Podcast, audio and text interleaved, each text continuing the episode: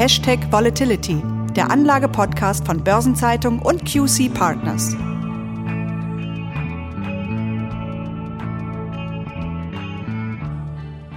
In nur wenigen Wochen, am 26. September, findet die Bundestagswahl statt. Aber der Ausgang ist so offen wie selten zuvor, genauso wie die Bandbreite der möglichen Koalitionen so groß ist wie nie. Und es ist eine Wahl in einer sehr wichtigen Umbruchzeit. Die Corona-Pandemie beherrscht seit gut eineinhalb Jahren alle Lebensbereiche und der Klimawandel schlägt immer offensichtlicher zu. Zudem verlässt Bundeskanzlerin Angela Merkel, international hochgeachtet und für viele eine Garantin für den Zusammenhalt Europas, nach 16 Jahren die politische Bühne. Die Wahl ist also in vielerlei Hinsicht hochsensibel. Was für die Märkte dabei wichtig ist und wie sie reagieren, das wird heute unser Thema sein und dazu begrüße ich Sie, liebe Hörerinnen und Hörer, sehr herzlich. Mein Name ist Christiane Lang, ich bin Redakteurin bei der Börsenzeitung und ich spreche natürlich wie immer mit Thomas Altmann, Partner und Leiter des Portfolio-Managements bei QC Partners. Herr Altmann, die Corona-Pandemie und der Impffortschritt, der Klimawandel mit der jüngsten Flutkatastrophe und jetzt auch noch das Fiasko in Afghanistan beherrschen die öffentlichen Diskussionen und damit den Wahlkampf. Der Abschied von Angela Merkel nach 16 Jahren als Bundeskanzlerin tritt dabei ein bisschen in den Hintergrund. Ist das neben den ganzen anderen Themen dennoch ein zusätzlicher Unsicherheitsfaktor für die Märkte? Das ist er definitiv. Angela Merkel ist ja nicht nur die erste Frau im Kanzleramt, sie geht auch einen Weg, den alle ihre sieben männlichen Vorgänger nicht gegangen sind. Sie tritt freiwillig zurück und damit nicht zu einer möglichen Wiederwahl an. Von daher haben wir im September jetzt eine Konstellation, die wir zuletzt vor der ersten Bundestagswahl im Jahr 1949 hatten. Wir haben ausschließlich Kanzlerkandidatinnen und Kandidaten, die erstmals ins Kanzleramt einziehen wollen. Von daher ist klar, dass auch ein Stück weit ein neuer politischer Wind wehen wird. Und das ist sicherlich ein zusätzlicher Unsicherheitsfaktor. Es sind, wie eingangs auch genannt, viele Themen, die den Wahlkampf beherrschen. Was ist denn dabei für die Märkte besonders wichtig?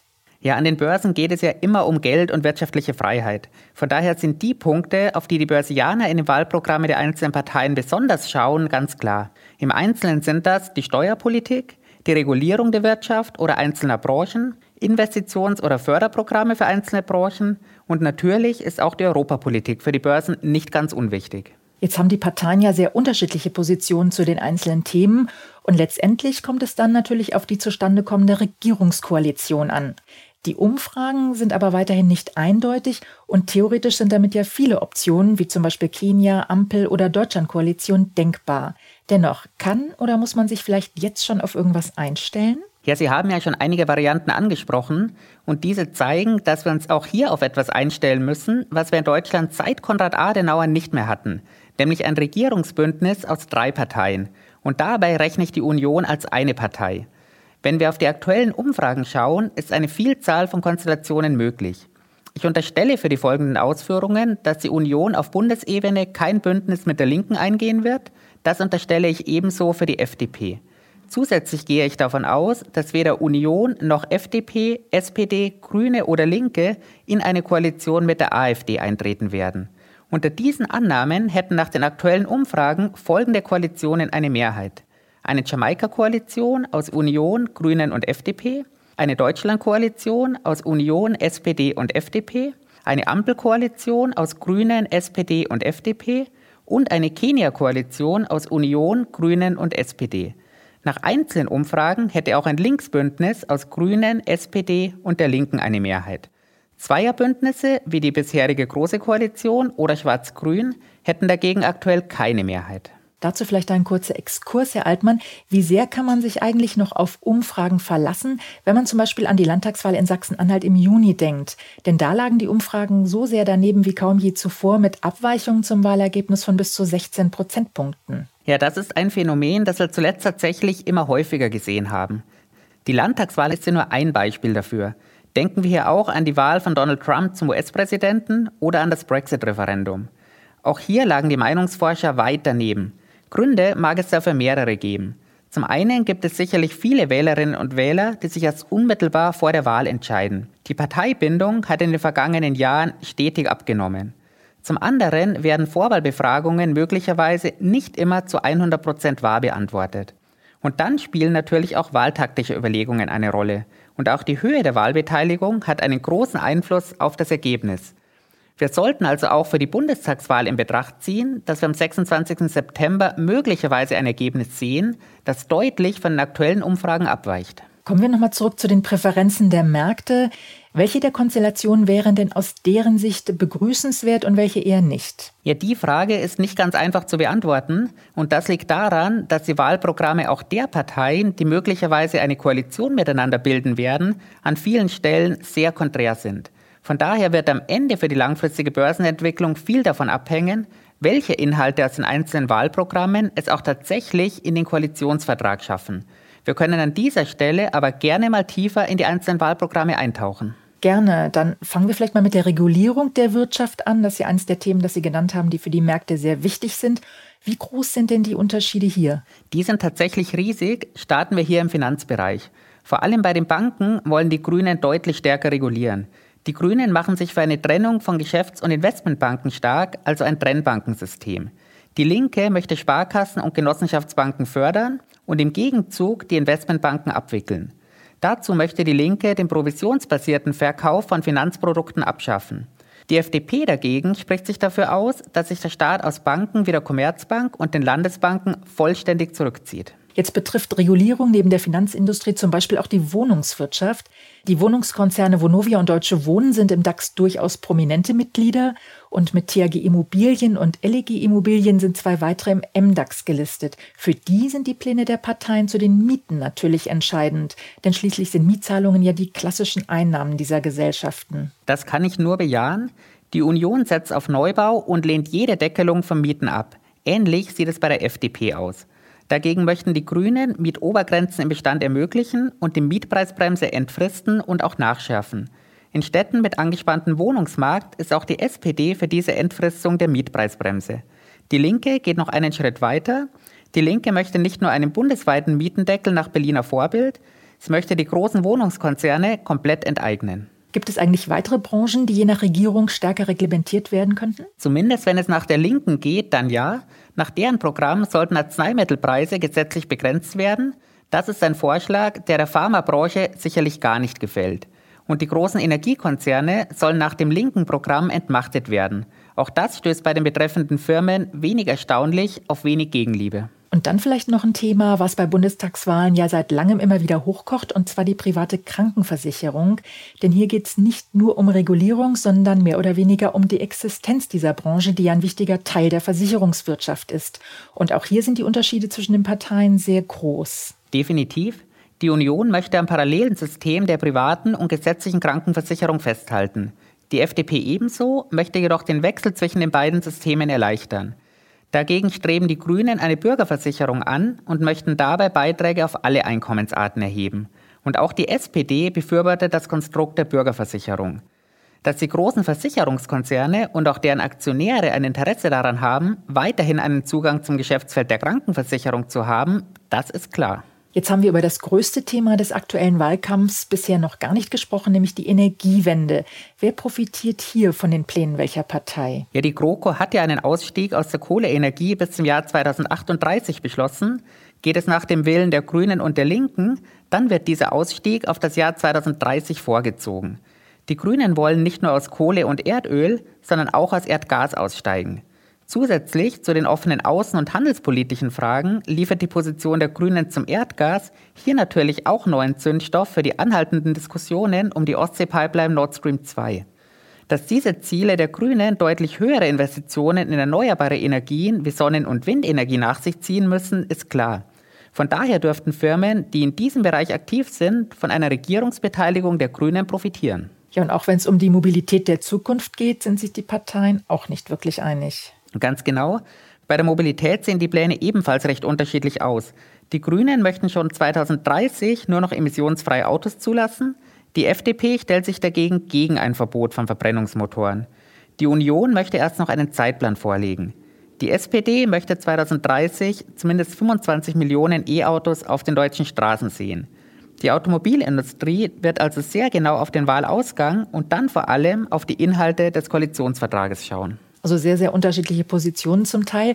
Wenn wir jetzt mal auf die großen Konzerne schauen, hohe Managergehälter und starke Lohngefälle sind speziell den Grünen und der Linken ein Dorn im Auge. Deshalb schlagen diese beiden Parteien vor, Gehälter von Managern und Vorständen, die die Schwelle von 500.000 Euro übersteigen, nicht mehr als Betriebsausgaben abzuziehen.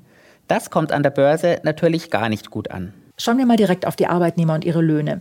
Welche Auswirkungen haben die Löhne denn auf die Wirtschaft? Aktuell liegt der gesetzliche Mindestlohn bei 9,60 Euro. Eine schrittweise Anhebung auf 10,45 Euro ist ja bereits beschlossen. Ja, die Auswirkungen eines höheren Mindestlohnes zu prognostizieren, ist nicht ganz einfach. Zunächst einmal bedeutet ein höherer Mindestlohn für viele Unternehmen höhere Kosten. Gleichzeitig steigen jedoch die Gehälter und zumindest ein Teil des zukünftigen Gehaltes wird in den Konsum fließen, sodass gleichzeitig bei einigen Unternehmen die Umsätze ansteigen werden. Das wiederum gibt den Unternehmen mehr Spielraum für Preiserhöhungen. Natürlich können wir aber nicht ausschließen, dass mit einer deutlichen Erhöhung des Mindestlohnes auch Arbeitsplätze verloren gehen werden. SPD und Grüne möchten den Mindestlohn bei 12 Euro sehen, die Linke sogar bei 13 Euro. Bleiben wir jetzt mal bei den Löhnen und reden über die Einkommensteuer. Ja, einig sind sich die Parteien hier, dass kleinere und mittlere Einkommen steuerlich entlastet werden sollen. Bei den Besserverdienenden wird es jedoch konträr. SPD, Grüne und Linke wollen zur Gegenfinanzierung die Steuern am oberen Ende erhöhen. Die Union lehnt dies ab. Die FDP will den Spitzensteuersatz sogar erst deutlich später greifen lassen. Und beim Solidaritätszuschlag, da sieht es ähnlich aus. Union und FDP wollen ihn komplett abschaffen. SPD und Linke wollen an dem noch nicht abgeschafften Teil festhalten. Auch hier gilt, dass Teile der Steuerersparnis sicherlich wieder in den Konsum fließen werden. Welche Konsumeinbußen höhere Steuern für Besserverdienende zur Folge haben werden, das ist schwer vorherzusehen. Hier kann das Pendel am Ende tatsächlich in die eine oder auch in die andere Richtung ausschlagen. Jetzt sind die Konsumauswirkungen von steuerlichen Veränderungen für die Unternehmen die eine Sache. Wesentlich entscheidender für die Börsen dürften aber die Konzepte zur Unternehmensbesteuerung sein. Sind die Ideen hier ähnlich konträr? Ja, zur Zeit von Donald Trumps Präsidentschaft haben wir gesehen, wie positiv niedrige Unternehmenssteuern für die Börsen sein können. Und wie Sie schon angedeutet haben, wird es hier zwischen den Parteien ähnlich konträr. Während sich die Union für einen Steuersatz von maximal 25 Prozent einsetzt, sehen die Grünen bei 25 Prozent das absolute Minimum. Dann bleiben wir noch mal kurz bei der Steuer. Die Vermögensteuer ist das nächste Thema, das zwischen den Parteien sehr kontrovers diskutiert wird. Genauso ist es. Und natürlich ist auch die Vermögenssteuer eine Steuer, die auf dem Parkett nicht allzu gerne gesehen wird. Union und FDP lehnen sie ab. Die Grünen möchten eine Steuer von jährlich einem Prozent ab einem Vermögen von zwei Millionen. Die SPD ebenfalls ein Prozent ab einem nicht genau genannten sehr hohen Vermögen.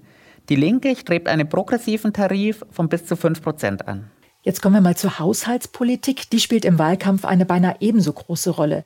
Die Diskussion um die Schuldenbremse ist erneut entbrannt. Warum ist das Thema wichtig und wie sind die Ansätze der Parteien hier? Ja, die Schuldenquote entscheidet am Kapitalmarkt darüber, als wie solide ein Schuldner wahrgenommen wird und wie hoch die Zinsen ausfallen.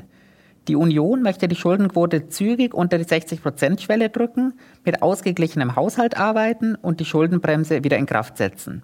Bei der FDP liest sich das relativ ähnlich. Die SPD bleibt hier etwas vage und schreibt nur, dass sie den verfassungsrechtlich möglichen Spielraum zur Kreditaufnahme auch nutzen möchte. Die Grünen dagegen wollen die Schuldenbremse reformieren und Kredite für Investitionen zulassen. Die Linke will die Schuldenbremse komplett abschaffen und ebenfalls Kredite für Investitionen zulassen. Bei allen Unterschieden müssen wir dennoch festhalten, dass Deutschland wohl unabhängig von der nächsten Regierungskoalition ein solider Schuldner bleiben wird. Dann, Herr Altmann, bleibt noch die Europapolitik als Wahlkampfthema. Und das ist ja auch ein Thema, das die Börsen durchaus bewegen kann. Die EU begibt erstmals gemeinsame Anleihen und schon zuvor waren Eurobonds in Deutschland immer wieder das Thema kontroverser Debatten. Wie sieht es denn hier aus? Ja, zumindest das Wort Eurobonds ist in keinem der Wahlprogramme enthalten. Union und FDP positionieren sich ja sehr klar und sehen die aktuelle gemeinsame Schuldenaufnahme als befristet und einmalig. Die Linke dagegen befürwortet ganz klar europäische Anleihen und auch mit den Grünen und der SPD könnten diese durchaus Wirklichkeit werden. Und während die Union und die FDP darauf drängen, die Fiskalregeln zügig wieder in Kraft zu setzen und auch Regeln für staatliche Insolvenzen aufstellen wollen, sprechen die Grünen und die SPD von einer eigenständigen Fiskalpolitik Europas und der Vollendung der Währungsunion. Das Thema hat also durchaus Sprengkraft und die Punkte werden sicherlich auch im europäischen Ausland genau verfolgt. Gibt es denn auf europäischer Ebene weitere Divergenzen? Ja, der nächste Punkt ist die europäische Einlagensicherung. Auch hier verläuft die Trennlinie zwischen Union und FDP auf der Kontraseite und SPD und Grünen auf der Pro-Seite. Mindestens genauso stark auf Konfrontationskurs geht die FDP mit ihrem Vorschlag, von Banken gehaltene Staatsanleihen risikoadäquat mit Eigenkapital hinterlegen zu müssen.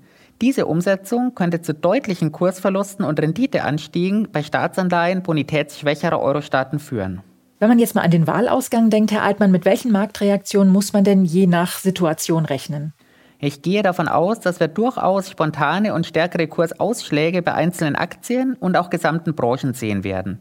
Für die längerfristige Entwicklung wird dann entscheidend sein, welche Inhalte es in einen Koalitionsvertrag schaffen. Denn es ist klar geworden, dass die Dreierbündnisse, die aktuell eine Mehrheit hätten, an vielen Stellen extrem heterogene Wahlprogramme haben. Auf Gesamtmarktebene dürften die reinen Wahlauswirkungen überschaubar bleiben.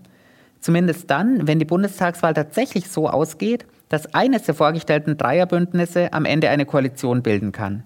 Denn mit den Dreierkoalitionen, die aktuell in allen Umfragen eine Mehrheit hätten, können die Börsen wohl relativ gut leben.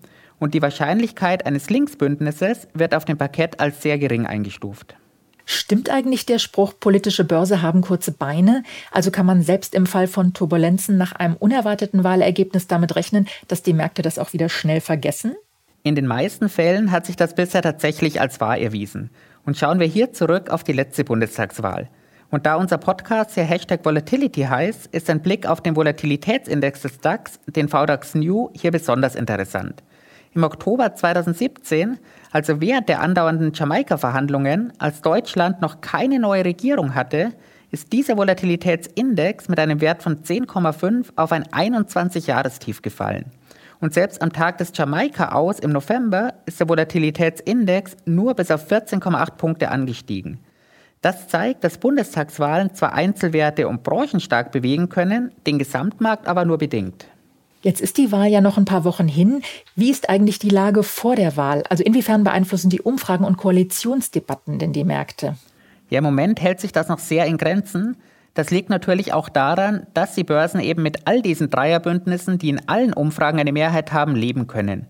Mit starken Änderungen und vor allem einer zunehmenden Wahrscheinlichkeit eines Linksbündnisses sind größere Ausschläge aber trotzdem jederzeit möglich. Und jetzt vielleicht ganz zum Schluss, Herr Altmann, was raten Sie Anlegern mit Blick auf die Wahl?